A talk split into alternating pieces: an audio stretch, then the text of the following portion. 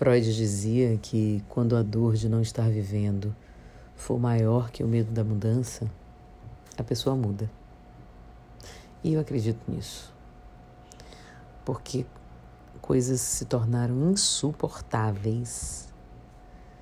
E aí não tem jeito. Não teve jeito. Eu tive que mudar. Eu estou nesse processo, inclusive. E com a maturidade, com os 40 anos, eu acho que houve um amadurecimento real, assim, de experiência de vida mesmo, né? De é, tempo em cima do mundo, como dizia minha avó, mas principalmente de um amadurecimento intelectual e emocional para que eu pudesse perceber certas coisas, deixando o ego de lado, guardado na primeira gaveta.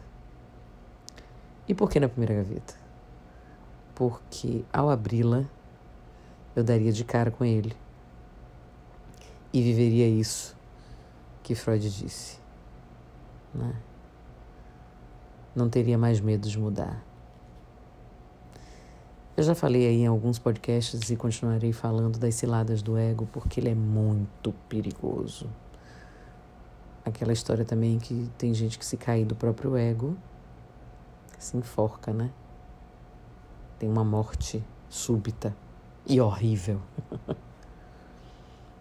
e aí, pensando nisso, eu criei umas estratégias. E vou dividir agora.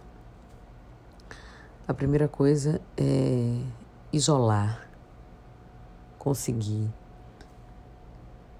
encapsular o que não cabe mais na minha vida nesse momento. E aí vai no bolsão muitas coisas.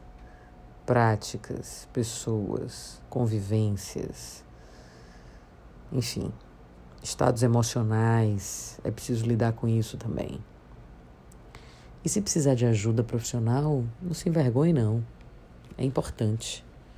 Né? Os profissionais foram treinados para nos auxiliar, para nos ajudar nisso.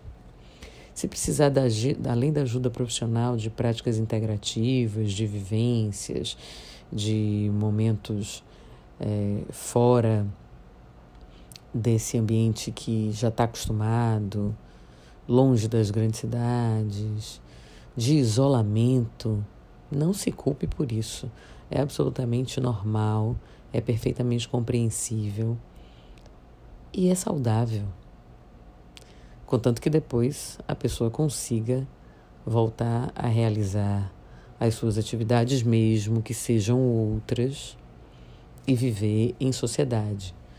Porque aí também eu acho que se você né, se tornar um eremita, é uma outra conversa para um outro podcast.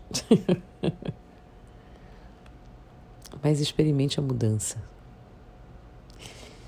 E o mais importante, ninguém, e eu digo isso do alto da minha sabedoria de 40 anos de vida e pouco tempo de mudança, que ninguém muda por causa de outra pessoa a gente só muda verdadeiramente por causa da gente mesmo.